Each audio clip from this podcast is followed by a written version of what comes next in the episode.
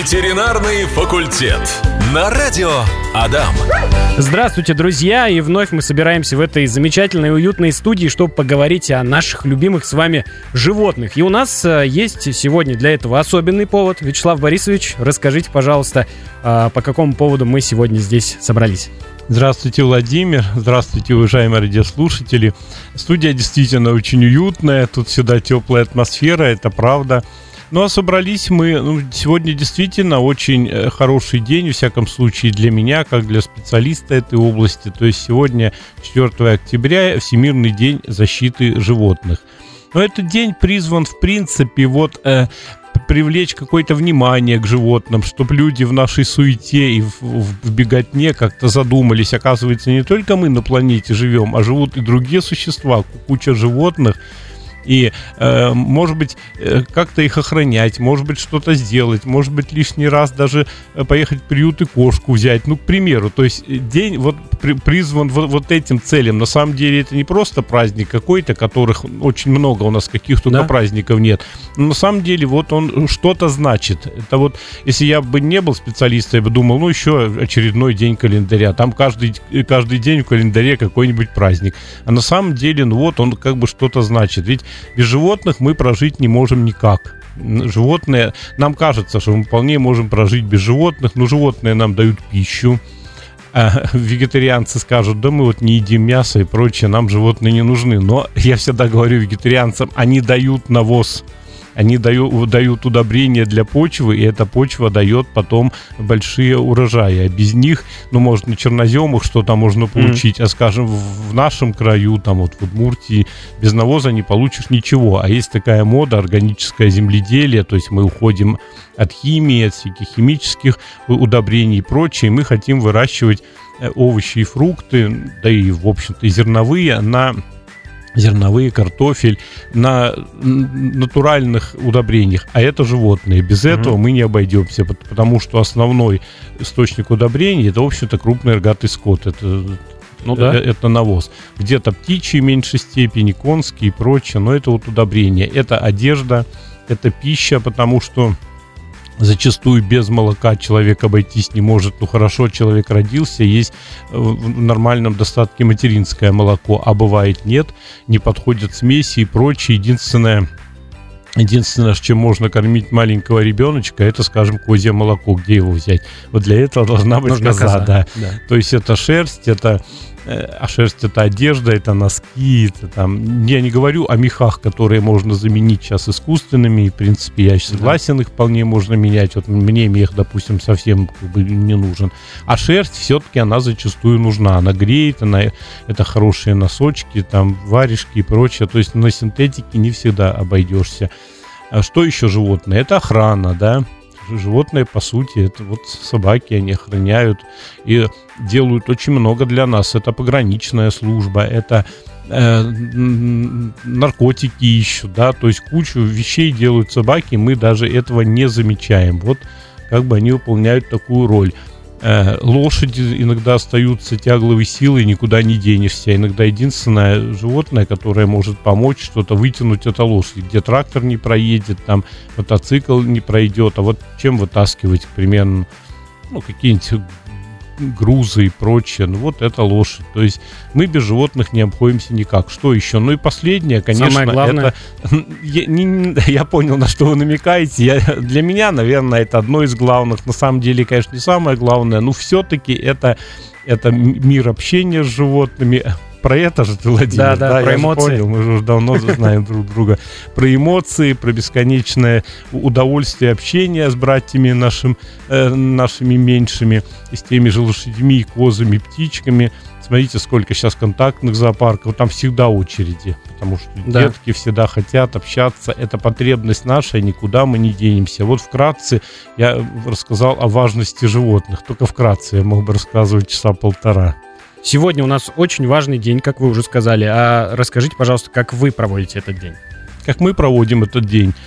Ну, как вот я буду проводить? Сегодня мне две операции. Вот я сейчас побуду на радио и поеду оперировать. У меня сидит перелом, у меня там котик с камнями в мочевом пузыре. Ну, вот так как-то я проведу этот день. Ну, как-то мы ну, поздравляем людей, вывешиваем какие-то, ну, клиники имеется в виду, Мгм. вывешиваем какие-то там плакаты, еще что-то, ну, различные акции проводим, типа скидок для для э, волонтеров, которые часто ходят к нам. Ну, что-то вроде дня открытого дверей, открытых дверей, да? Да, У нас двери всегда открыты, поэтому мы их никогда не закрываем, они открыты всегда. А вот типа, ну, какому-то волонтеру мы можем сделать ну, какую-то манипуляцию бесплатно это или еще что-то там, ну, какие-то, ну, делаем, делаем какие-то вещи. Я не хочу сказать, что мы празднуем, вот, чтобы Ну да. торты и прочее. Нам, честно сказать, и некогда. У нас каждый день, знаете, все то пациенты тяжелые, то еще что-то, работа, работа. Мы, врачи, не больно, знаете, склонны праздновать. Вот я, во всяком случае, мне как-то всю жизнь некогда, и не хватает у меня на это даже соображаловки, скажем так.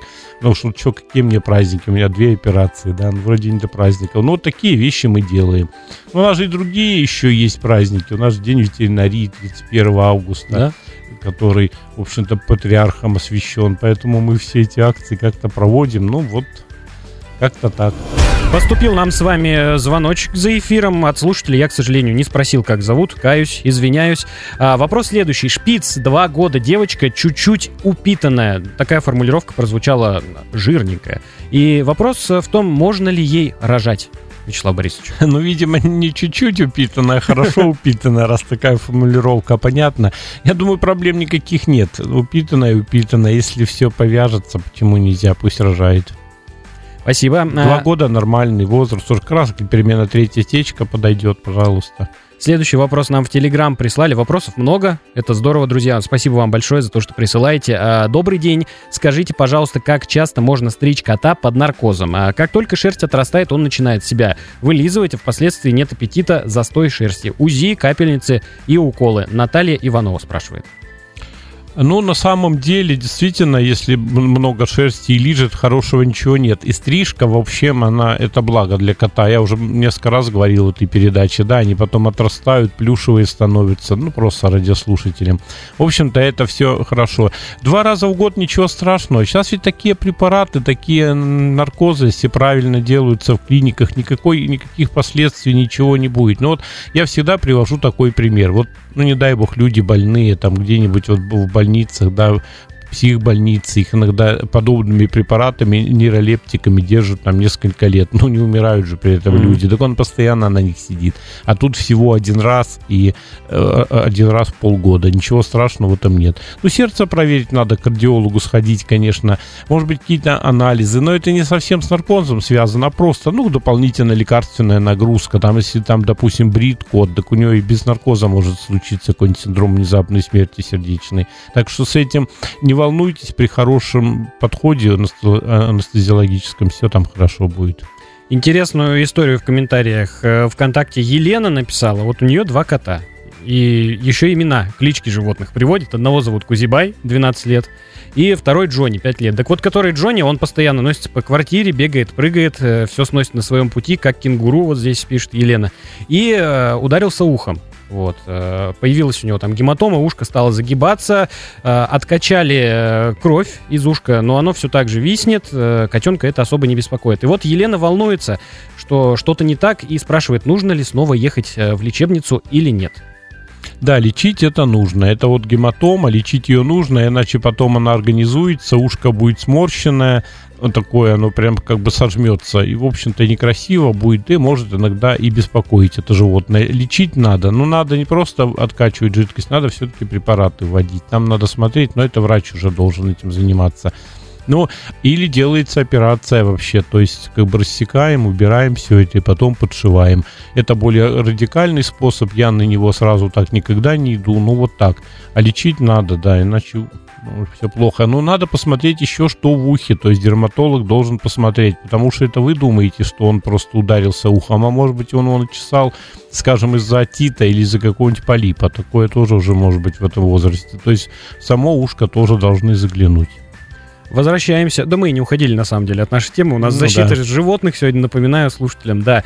А, вакцинация и диспансеризация у нас относятся, э, как ничто другое, к защите животных. И вопрос такой, как часто нужно прибегать к тому и к другому, чтобы животное было в безопасности. Ну, безусловно, вакцинация – это один из способов защиты животных. И не только защиты животных, но и защиты человека. Мы много об этом говорили. Допустим, вакцинация от бешенства, она и животное защищает, спасает от этого тяжелого смертельного заболевания, и их хозяев, окружающих как бы. Поэтому вакцинация обязательно нужна, это все очень правильно. И не только от бешенства, надо комплексные вакцины делать, допустим, от чумы, от, ну, от различных болезней, кошек собак. Не буду их, наверное, сейчас перечислять, все это в комплексных вакцинах есть. Вот. Вакцинировать надо по схеме. Как правило, это делается раз в год для наших mm-hmm. домашних животных, для сельхозживотных, ну там как бы другие.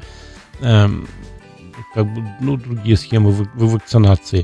То есть, ну, это одна, да, это защита и животных, и, и, и людей. Особенно это важно, конечно, и для э, животных редких, зоопарковых, потому что он заболеет, умрет, они иногда еще больше подвержены болезням, потому что с этим не сталкиваются. Ну, и теряется целое, допустим, ценное животное. А диспансеризация, ну, конечно, это вещь, которую мы себе не очень часто делаем, ну, в силу определенных причин, да. Да, не будем говорить об этом. А так диспансеризация позволяет на ранних стадиях выявить заболевания, там, болезни почек, болезни печени, ведь сколько вот у меня случаев в моей клинике, в моей практике, делаем диспансеризацию, находим опухоль какую-то, эту опухоль удаляем, и, в общем-то, животным-то все хорошо. А когда бы люди пришли уже позже, когда уже опухоль достигла четвертой стадии, ну, уже ничего и, и не сделаешь.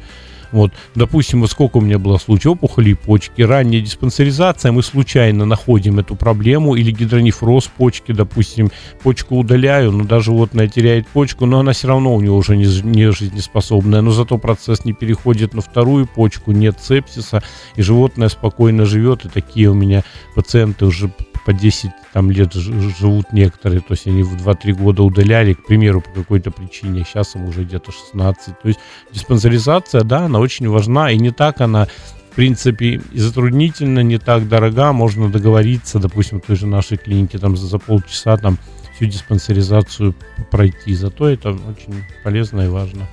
Ветеринарный факультет. Возвращаемся к нашей теме. А, под защиту животных попадают и виды, которые находятся на грани исчезновения. А, какие меры принимаются, чтобы сохранить редкие виды, Вячеслав Борисович?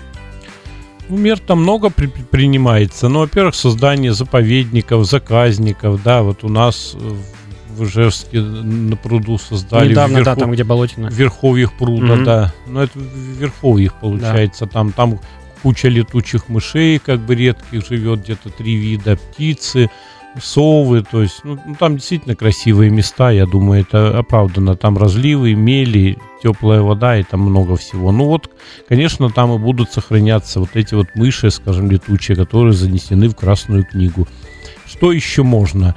Эм, да вот, знаете, зачастую часто ругают зоопарки. Есть, есть противники зоопарков, говорят, вот, зоопарк плохо, животное содержится в неволе. Вот я как раз-таки так не считаю. То есть э, наши зоопарки, они давно уже никого не отлавливают, и мы животных из дикой природы, если и привозим, то вынужденно больных. Там вот наш зоопарк моржей привозили, это целая экспедиция была, чтобы их привести. Mm-hmm. Привозили белых медведей, то есть, ну, они бы погибли просто там э, какой-то голодной смертью, э, там э, раненые детеныши, допустим, а так, так их выходили, и вот, пожалуйста, эти краснокнижники, моржи, да, они у нас э, живут. Вот это один из способов сохранения животных, потому что, может, нигде их больше э, не увидишь. То есть ну, зоопарки очень большую в этом плане роль играют. Есть специальные коллекции, ну, в каких-то других зоопарках, допустим, коллекции животных, вот именно как, как бы краснокнижников. Их оберегают, лечат, пытаются разводить. То есть вот это большой, в общем-то, такой, э, большая работа, большое дело. А то, что говорят вот в зоопарках, содержатся в неволе. Ну, животные в хороших условиях зачастую сейчас содержатся. Да? Я повторяю, никто из дикой природы просто так животину сейчас не возьмет. Это или животные, родившиеся в зоопарках, ну, иначе бы они просто не родились, да, эти животные. Или это животные, вот подобранные в таких экстремальных условиях. Ну и также сохраняют что? Проводят различные скажем, там разъяснительную работу, допустим, вот в частности с летучими мышами, вот разъяснительная работа, то есть в этих болотинах, по сути, не нужно трогать деревья старые, дуплятые, потому что в этих дуплах как раз и живут мыши. Это вот ну, летучие мыши, это одна из, из, из, из, из мер вот именно такой э, профилактики исчезновения видов. Потом что? Иногда кормят животных, там разводят специальных насекомых, может быть, еще что-то. Допустим, специально можно развести насекомых на какой-то территории, а потом этих насекомых будет поедать какой-то еж. Ну, к примеру говорю, потому что мы очень много можем э, говорить. То есть вот как-то так в 2018 году, это я сейчас хочу сказать, как э, в прошлом юрист, можно юриспруденцию, э, человека от юриспруденции оторвать, но юриспруденцию из человека не вывести. У нас есть э, в стране э, федеральный закон, который приняли в 2018 году, 27 декабря, его номер 498, он называется «Федеральный закон Российской Федерации об ответственном от обращении с животными» и, да, вот, вот так он называется, об ответственном обращении с животными. И там прям по пунктам все расписано, э, как нужно содержать животных и прочие вещи важные. Ну, закон действительно хороший, по моему мнению. Там много э, чего написано хорошего. Ну, где-то он и сыроват, конечно, что-то надо дорабатывать. Но это как со многими законами. Не бывает ничего идеального в мире, в том числе и, и законы. Закон этот не очень хорошо работает в нашей стране. Все-таки вот э, применительная практика такая этого закона не очень еще. Ну, все развивается, и, в общем-то, все Ну, он относительно недавно принят, если да. посмотреть, да, поэтому да. прецедентов маловато. Но а, есть прецеденты, да. тем не менее, и, и судебные даже какие-то дела есть и прочее по этому закону. Поэтому, да, он нужный, хороший закон. Говоря про зоопарки, э, вот невольно вспоминаешь про цирки. Тут тоже спорный момент. Вот многие люди критикуют цирки. Как вы относитесь? Считается ли это тоже защитой животных? Ну, знаете, ну вот я считаю, если не будет того же цирка, ну и не будет большинства этих животных, которые там выступают. Смотря что тут, вы понимаете, нельзя с одним лекалом, видимо, подойти ну, к да. этому вопросу. Ну, ну, нельзя так. А, допустим, собаки, они по большому счету, то есть они нормально дрессированы, они прекрасно выступают, они как бы любят это дело. Это и любят играть. Да, это их, в общем-то, стихия, и они зачастую в игре воспитаны. И что плохого, допустим, что наша овчарка, там какая-нибудь собака домашняя бегает и приносит э, там тарелку или палку, то есть апортирует. Также примерно и в цирке. Кошки, смотрите, у Куклачева. Ну, кошку ведь невозможно как-то ну, дрессировать такими жестокими методами какими-то. А ходит куда вздумается. Да, это все равно, в общем-то, в, в игре делается с, с, с применением определенных методик. Поэтому я считаю, что ну, если уйдут животные из цирков, ну, это будет большая потеря. Существовали цирки столетиями, да, раз мы потеряем все. Другое дело, может, не надо брать в цирке животных из дикой природы и прочее, но это никто и не делает сейчас. Я уверен, что этого сейчас никто и не делает. Поэтому я, в принципе, за то, чтобы животные в цирках вообще-то были. Вот э, в законе, который мы ранее с вами обсудили, Вячеслав Борисович, там есть такой пункт э, содержание домашних животных, выделено прямо отдельным пунктом, разве что красным не подчеркнуто. А и содержание это, разумеется, тоже область защиты животных. И как нужно содержать животное, чтобы оно чувствовало себя комфортно. Я понимаю, что животное животных много, есть у нас и сельхоз животные. Но вот давайте, может, как-то все-таки разделим домашних и сельхоз отдельно. Ну, безусловно, да. содержание это действительно как бы черта защиты, да. А вот как содержать? Тут вопрос-то, честно сказать, есть такой у нас предмет целый, зоогигиена, содержание животных. Это год студенты изучают, не я веду этот предмет, я хирургию веду, но тем не менее у нас есть. То есть, ну что можно сказать? Содержать, во-первых, в зависимости от вида животного. То угу. есть, ну, допустим, ну нельзя содержать корову так, как мы содержим кролика там или собаку. Ну, понятно. И то, что корова находится в такой ситуации, ну, допустим, относительно там в, в грязи, скажем, или свинья в грязи находится, ну, так это нормально для нее. И что тут? Ну, вот что можно сказать так в общем? Ну, вопрос не очень интересный, конечно, безусловно. Что можно в общем сказать? Ну, надо к животному относиться хорошо. И я даже не постесняюсь такого слова уважительно. Если завел животное, если он у тебя есть, относись уважительно. Не надо, конечно, бить. Это, это практически ничего никогда ничего как бы не дает. А, надо, в общем-то, любить, относиться уважительно, хорошо, кормить, безусловно, чтобы не было сквозняков. Вот, по сути, и все содержание. А дальше, ну что, если по собаке, допустим, говорить, да, то это, конечно, больше общения. С собакой надо постоянно гулять. Вот я иногда или часто говорю такую замечательную вещь. Э, люди приходят, там, хозяева овчарки или азиата, там, немецкие овчарки, говорят, вот как постригать собаке когти? Я говорю, если вы хотите постригать собаке когти своей овчарки, то вы очень плохой хозяин. Да. Ну, они говорят, да как, почему вот, почему мы плохой, там, мы любим прочее. Ну, потому. Овчарка должна бегать столько и гулять, чтобы они когти стачивались. Ей подстригать когти не нужно. Да? Если они отрастают сильно, она мало двигается, это плохо маленькая собачка, там совсем другое. Тот же Йорк, да, или Шпиц какой-нибудь. Ну, они много и не бегают, они иногда и не выходят зимой даже из квартиры на пеленочку, там все свои дела делают. Тем надо постригать. Вот видите, вот разница в чем, да, вот как бы содержание. Но с собакой надо много гулять, много общаться. Ей это надо. И хозяину это надо. Я уверен, что это вот эта взаимосвязь, она замечательная, она должна быть. По кошкам, может быть, меньше внимания им надо уделять. Ну, смотря какая кошка. Есть кошки очень любят внимание. Ну, тогда опять сделайте себе приятное, ну и кошке будет хорошо. Если она не очень как бы любит руки, общение, ну и не трогайте ее. Кошке достаточно там э, хорошего корма, хорошей воды, ну и, ну и лоток. По сути, все, что надо кошке. Поэтому вот так, по лошадям, если брать о содержании, ну там, конечно, лошадь должна работать, она всегда должна работать. Ну что такое работать? Бегать, если она конкурная лошадь, то заниматься спортом каким-нибудь. Расчесывают еще их. Ну, и, расчесывают, и моют, да с ними много, много чего делают, да. Э, я не говорю о работе лошади не о той, которая там день и ночь в, в телеге. Ну, куда деваться? Бывает да. такая у каждого судьба, как и у человека, да.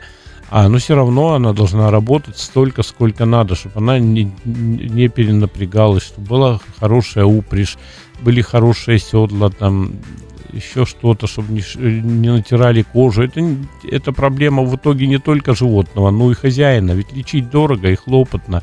Поэтому вот это содержание, если правильно кормишь животное, правильно ту же диспансеризацию делаешь, как мы, да, только что об этом говорили, ну и проблем потом меньше будет. А если не делаешь, то возникают проблемы. Поэтому как-то так, в зависимости от вида животного. Тут даже от, не только от вида животного, от данного конкретного животного уже по-разному можно давать рекомендации по содержанию. Вот собаки это вообще мир, по каждой породе свои рекомендации можно дать.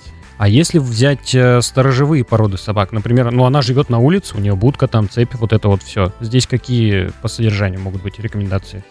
А, по содержанию. Ну, опять, э, да, должна быть хорошая будка. Она, должна быть, она должна быть теплая, она должна быть сухая, она должна быть завешена на зиму какой-то шторкой такой из сукна или из чего-то, чтобы ветер не проникал. Очень важно, чтобы в этой будке была хорошая подстилка. Это очень важно. Многие кладут солому или сено. А сено бывает подгнившее или солома. И вот очень много проблем бывает. Очень тяжелые заболевания. Вот я несколько раз оперировал. Ну, такая патология, как аспаргиллез лобной пазухи. Ну, там плесень, грубо говоря, в лобной uh-huh. пазухе растет. Представляете, проблема. То есть это довольно сложная операция, долго лечение, из-за чего? Но одна из причин, то вот это подгнившее сенцо и прочее, вот этого сырости не должно быть. Не должно быть предметов в будке, которые э, собака съесть может. Вата, э, там вот пенопласт, ну, иногда теплый, хороший, его бы положить в будку, да, так она его тут же съест и прочее. Сгрызет. Вот это делать нельзя, да. Сгрызет, но если просто сгрызет, она проглотит, вот уже будут проблемы. Ну, цепь должна быть довольно длинная, ну и соответствующее покрытие там какое-то хорошее, не должно быть ям, каких-то камней, э, чтобы не валялись доски какие-нибудь уже разгрызанные. Ну, вот как-то так. Вот насчет ям, кстати, интересно, потому что нередко э, роют ямы, от нечего делать. Ну, скучно становится собаке, она раскапывает яму. Безусловно, роют. И некоторые э, породы очень любят рыть. Азиаты, допустим, жарко, им их там хлебом не корми, грубо говоря, чтобы вырыть большую яму и там залить. Ну, в этой яме она может, бегая по цепи, э, с цепью там разволноваться, сломать конечность. Да. Вот тебе и проблема. Цепь, если собака не умеет на цепи сидеть, я говорю, не умеет цепь носить, это проблемы бывают такие, что собака закрутится вокруг цепи, эта цепь потом закручивается вокруг конечности, и вот перелом конечности. У меня много случаев таких было. Зачастую собаку, если вот ну, планируют держать на, на, на цепи, может желательно сначала на поводке на каком-нибудь несколько дней, чтобы она привыкла. Потому что цепь это уже более как бы серьезно и как бы вещь травматическая. Вячеслав Борисович, предлагаю вам немножко пофилософствовать. Э, есть такое утверждение, и я хочу спросить, верно ли оно, что главную опасность для животных э, в современном мире представляет человек, и что в первую очередь мы должны защищать животных от самих себя. Вот как считаете, это верно? Да, я считаю верно человека и э, люди друг от друга зачастую должны себя защищать, ну, потому что много социальных вопросов, там, там транспорт и прочее, да, это же все мы по большому счету, сколько гибнет детей, там, людей и прочее, не говоря о каких-то других вещах, вот, которые случились у нас, да, недавно, да. не дай бог. Вот.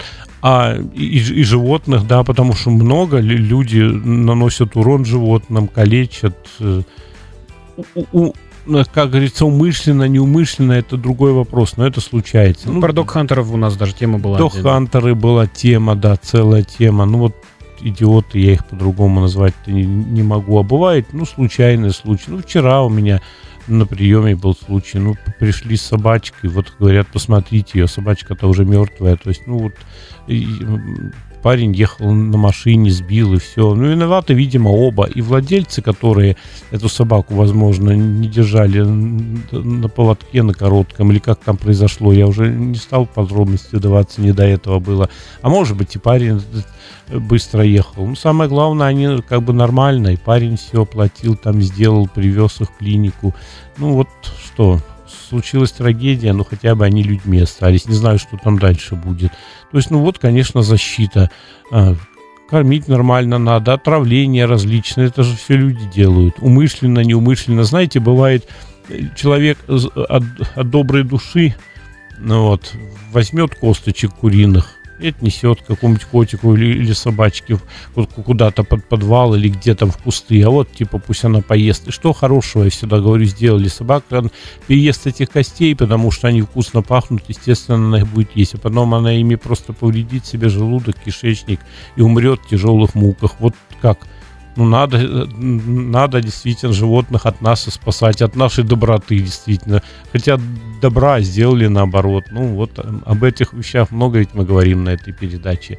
Вот призываю сейчас, не делайте, не давайте собакам и кошкам кости. От них только вред. Не надо это все. На самом деле, бесконечно бы разговаривал об этих и о других вещах, но у нас, к сожалению, время начинает поджимать. Э, друзья, на ваши вопросы отвечал э, Милаев Вячеслав Борисович, кандидат ветеринарных наук, заведующий кафедры внутренних болезней и хирургии Ижевской государственной сельскохозяйственной академии, главный врач ветеринарной клиники Витавет. Вячеслав Борисович, спасибо вам большое. Всего доброго, Владимир. Всего доброго, уважаемые радиослушатели. Здоровья вам и вашим питомцам. До следующей недели. Услышимся. До следующей недели. Ветеринарный факультет. На радио Адам.